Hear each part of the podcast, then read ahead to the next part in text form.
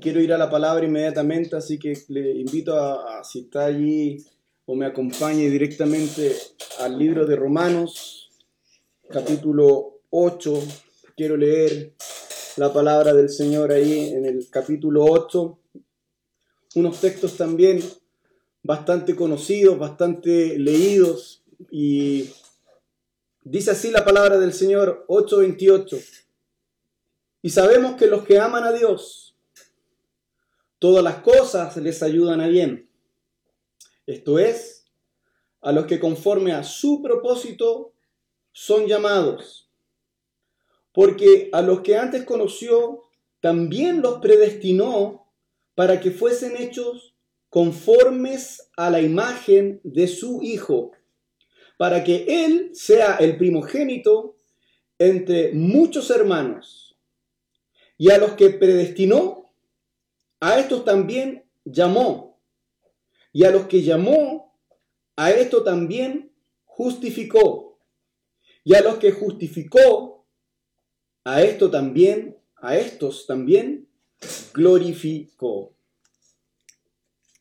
Padre, en el nombre de Jesús, tu Hijo amado, nuestro Señor y Salvador, pedimos que a través de esta palabra, Señor, tú hagas y provoques un cambio en todos nosotros, en todos los que han de oír esta palabra. Señor, que tu nombre sea glorificado en esta hora.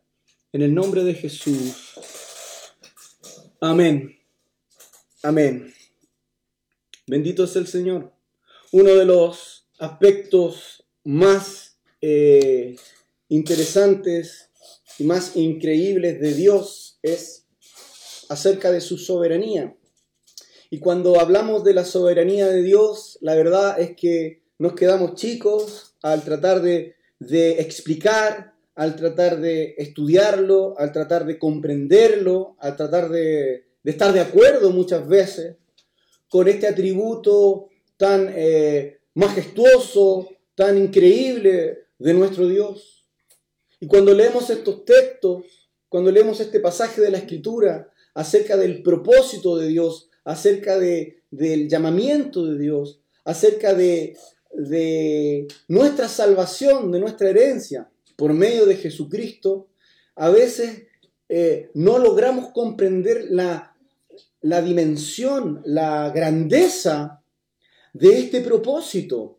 Un, asunto que trasciende todo lo que hay, toda nuestra existencia trasciende todas las leyes habidas y por haber, leyes físicas, leyes eh, humanas, leyes que podamos entender, toda la comprensión humana, toda la imaginación aún, eh, no logra, no logramos eh, asimilar, no logramos aterrizar todo este concepto del propósito de Dios.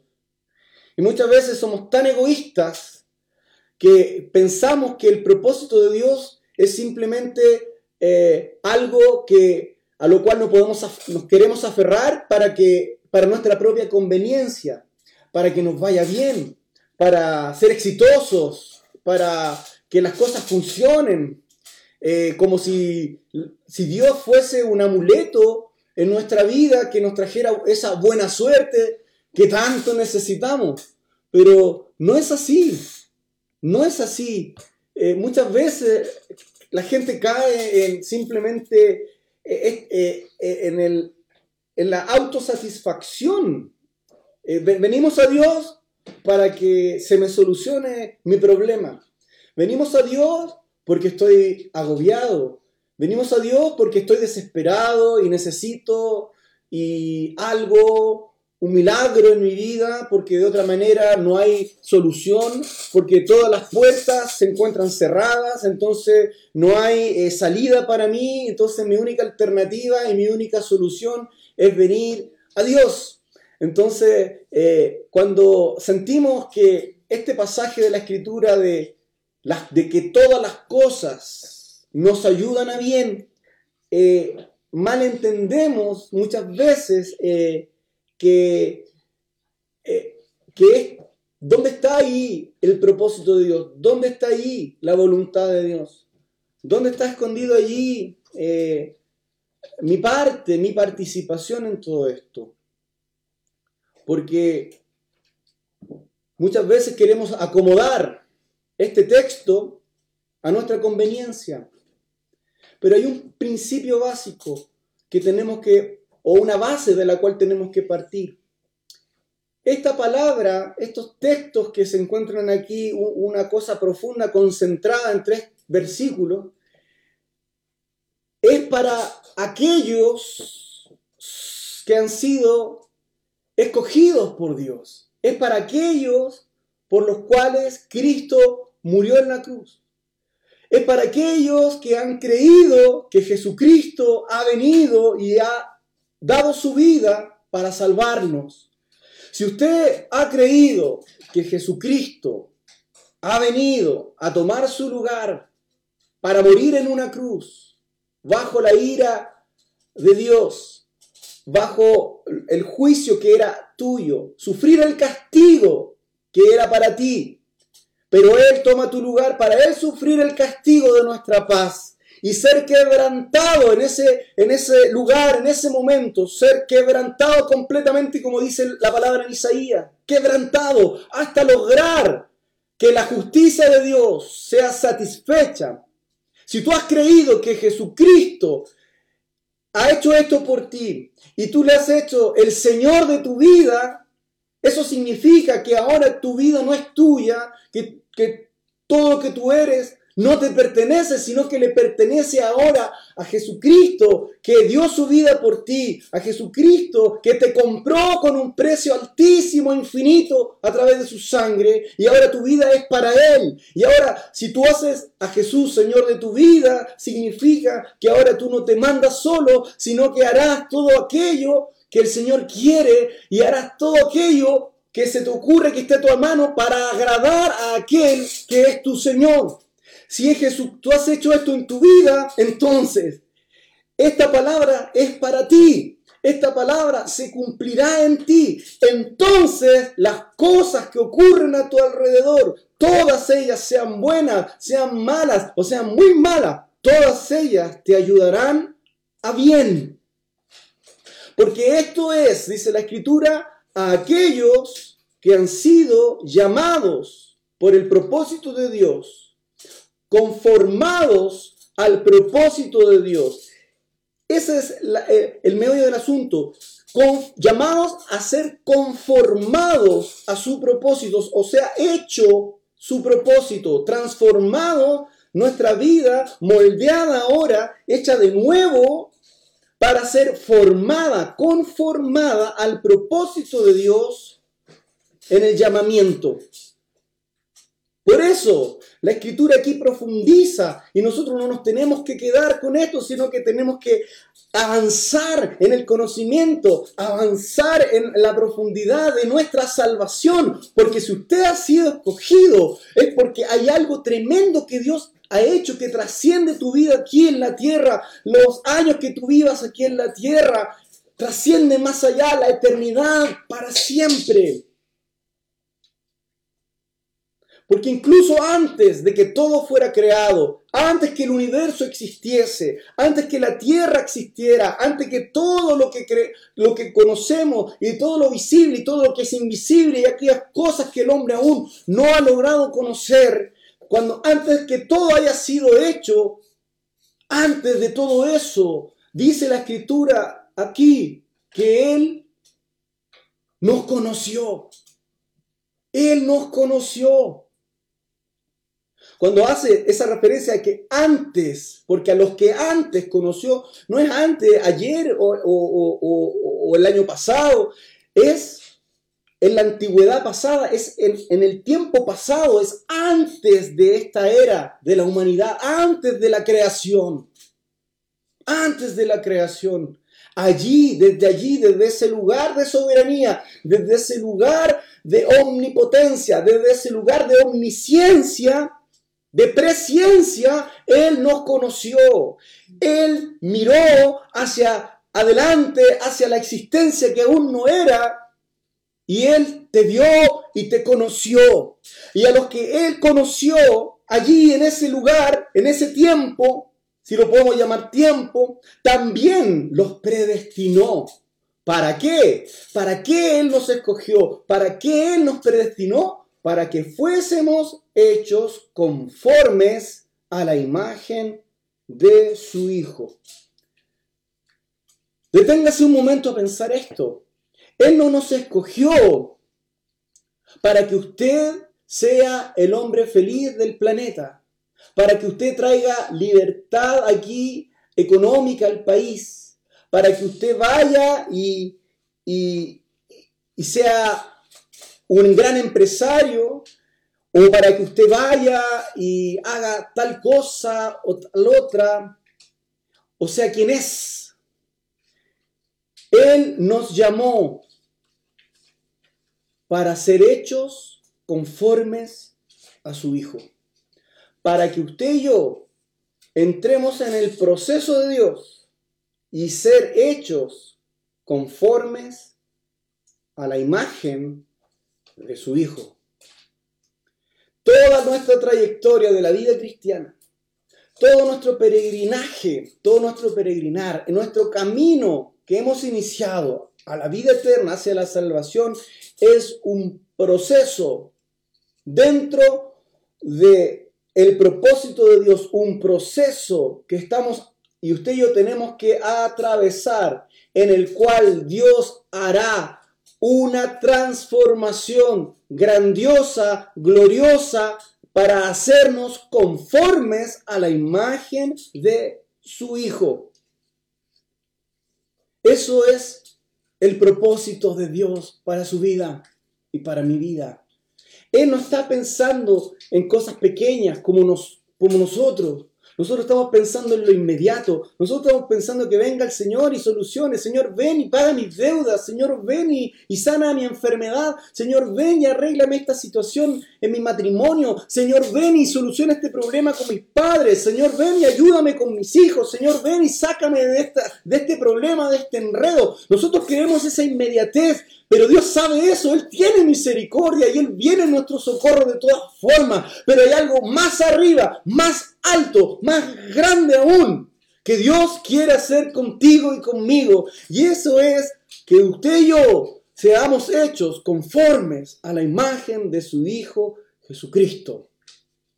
Y si es necesario atravesar diversas pruebas, y si es necesario atravesar distintas situaciones, créame, Dios nos empujará a este propósito eterno, donde se cumple esta palabra. Todas las cosas te van a ayudar a bien, porque todas las cosas van a estar apuntando en tu victoria, apuntando en, en este propósito final de que tú seas hecho como Cristo, de que tú seas hecho a la imagen de Cristo, de que al final de los días, a la final trompeta, cuando Él venga y venga a buscarnos y se complete nuestra salvación en, en nuestro cuerpo incluso, entonces allí seremos como Él es. Pero quien no se parezca, quien no llegue a cumplir ese, ese estándar altísimo de ser hecho como Cristo es, no es un llamado al propósito de Dios. Muchos dicen, esto no es para mí, y tal vez no es para ti, porque esto es solamente para quienes han sido escogidos en la soberanía de Dios. Muchos sentirán terrores, dudas, una vez más. Y es bueno que nos cuestionemos una vez más, porque la salvación es algo muy grande. La salvación es algo muy grande que no podemos descuidar, que no lo podemos agarrar así, ah, total, soy salvo y lo guardo por allá en un cajón. No es algo que yo lo pueda tirar o dejar por ahí al lado de la tele o guardarlo entre medio de un libro cuando me acuerdo, ah, verdad que soy salvo y empiezo a... No, la salvación es algo muy grande. Es tan grande la salvación que usted y yo tenemos en Cristo que Dios envió a su propio Hijo, a su propio Hijo para dar su vida en tu lugar y en mi lugar para que nosotros podamos ser salvos. Entonces yo no puedo desestimar, no puedo descuidarlo, no puedo tirarlo como agarro algo y lo tiro. Ah, ah, qué bonito esto, qué bonito, ya lo guardo allí. No, es la salvación, es el precio más alto para mi vida, para alcanzarme. Yo tengo que valorar, yo tengo que reenfocarme una vez más. Nuestra vida no es lo que hacemos todos los días. Nuestra vida no es el trabajo el que estoy todo el día haciendo algo o en teletrabajo que tengo que salir. Mi vida no es eso. Mi vida es más allá. Mi vida es Cristo. Mi vida es Él. Mi vida es el Señor. Y todo lo que me ocurre y todo lo que Dios me da, mi familia, mis hijos, mi esposa, mi esposo, mi trabajo, mis estudios, todo, todo lo que está ocurriendo a mi alrededor en mi país, en mi ciudad, en mi comuna, todas las cosas están apuntando en dirección hacia el cumplimiento del propósito de Dios en mi vida. Y el propósito de Dios en mi vida es que yo sea como Cristo. Que yo sea como Él, porque cuando yo sea como Él, mi salvación se completa. Pero si yo no logro al final de mis días, yo no logro al final de mi peregrinar ser como Cristo es, habremos fracasado y será terrible.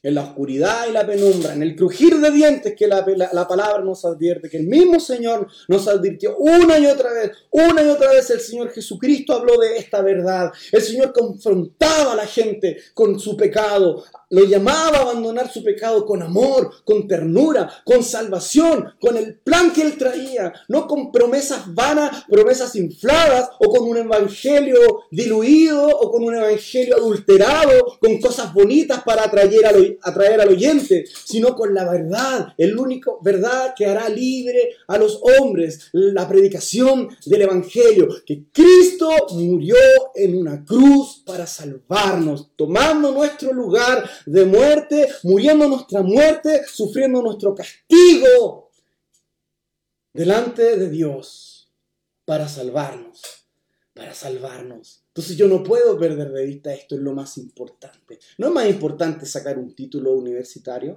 no es más importante eh, tener una buena situación, no es más importante tener una buena familia o tener un matrimonio exitoso. Eso no es lo más importante. Si bien es cierto, son nuestros estándares, es lo que todos queremos lograr, son nuestras metas humanas que queremos alcanzar. Hay una meta superior, hay una meta suprema que tenemos que apuntar, hay una meta suprema que tenemos que escribirla en nuestra pizarra o en la pizarra de nuestro corazón, en la pizarra de nuestros ojos, y es ser como Cristo es, ser como Jesús. La pregunta ahora es, desde que usted llegó a Cristo, desde que usted escuchó la palabra del Evangelio, desde que, desde que usted escuchó que Cristo murió por usted, ¿ha habido un cambio en su vida?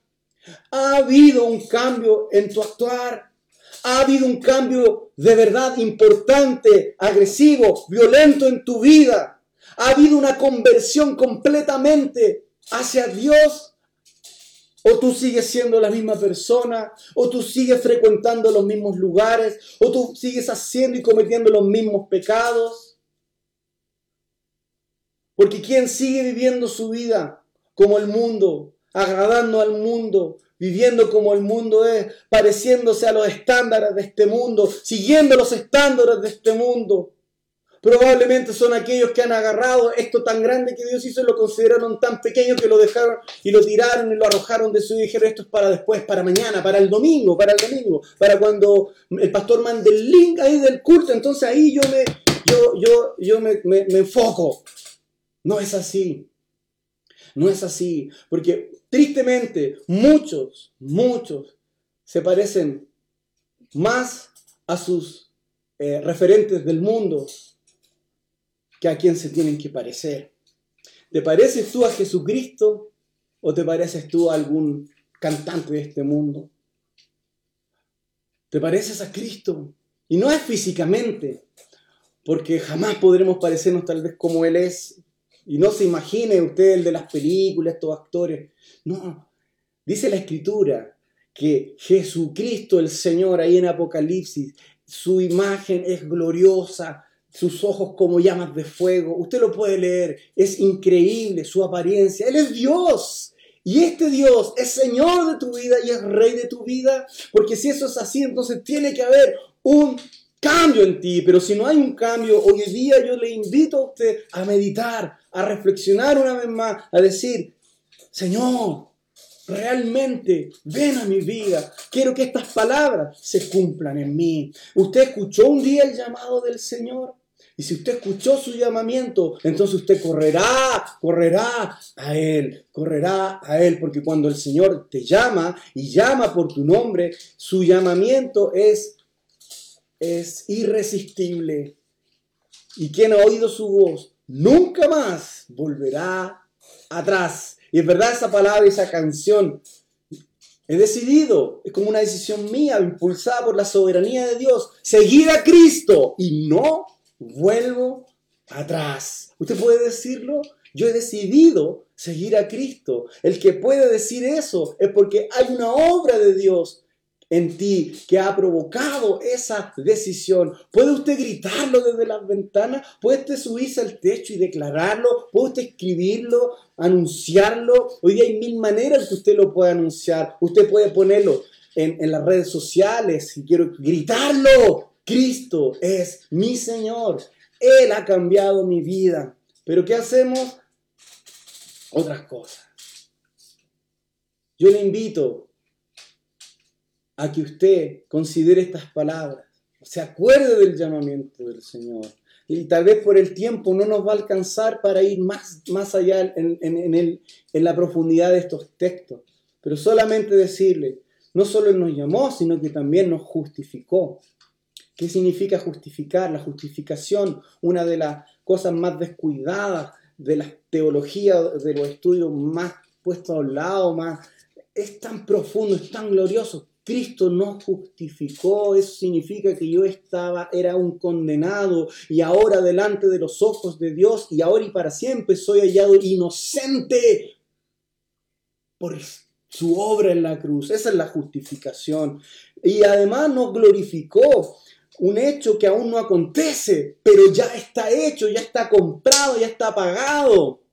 Es como cuando usted adquiere o le dan un pasaje y ya está ahí el pasaje a ese, destino y lo tiene en sus manos, solamente hay que esperar la fecha para abordar el avión y llegar a ese lugar y ver que era cierto. Pero eso es superfluo, eso es banal. Pero lo que el Señor nos ha dado, glorificar nuestra vida, nuestro cuerpo como Cristo es, eso ya está pagado en la cruz del Calvario. Ese precio también fue pagado. ¿Cuántos pueden decir gracias Señor? Gloria a Dios. No entiendo cómo es esto, los detalles de lo que esto significa, pero hay una cosa gloriosa que la Biblia nos enseña. Nuestra biología humana, como hoy día está depravada, está degradada, está a causa del pecado, está totalmente depravada, pero un día nuestra biología será transformada en, en una naturaleza que no sabemos cómo es, pero dice el Señor que seremos semejantes a Él, hechos a su propia imagen. Así como Adán fue hecho a la imagen de Dios, de la misma manera nosotros seremos y estamos siendo constituidos a la imagen de Dios. Y como dice el Salmo, el salmista, abriré mis ojos, despertaré y estaré satisfecho cuando despierte a tu semejanza. Gloria al Señor, porque somos hechos y estamos llamados a ser hechos como Jesucristo. Ese es el propósito de nuestro llamamiento, no otro. No somos llamados a ser pastores, no somos llamados a ser profetas, no somos llamados a ser esto o esto otro. Somos llamados a ser como Cristo es. En el intertanto, Dios hará de nosotros múltiples cosas. Su multiforme gracia estará actuando, estará trabajando. Pero una cosa estamos seguros no sabemos cuándo, no sabemos cómo, pero una cosa estamos seguros, la gracia soberana de Dios em, ah, está empujando tu vida para que tú alcances el propósito por el cual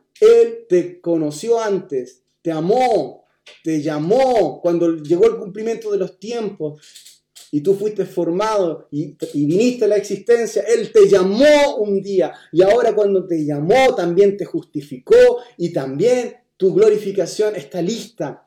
Y en el proceso que hemos entrado de Dios, obra del Señor, Él, está obrando en nosotros, porque todo es para su gloria. Ni siquiera yo estoy haciendo nada, es todo para su gloria. Mi única trabajo, mi única labor es rendirme a Él día a día, estar mirándolo a Él, porque Él sigue llamándonos todos los días de nuestra vida. ¿Qué hará usted? ¿Quiere yo?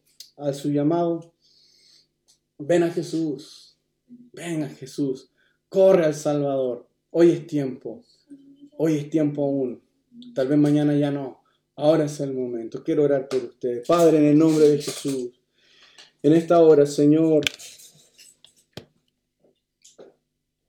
quiero orar, Señor, por todos aquellos que han llegado hasta, hasta, hasta aquí en en la transmisión, hasta este momento, Señor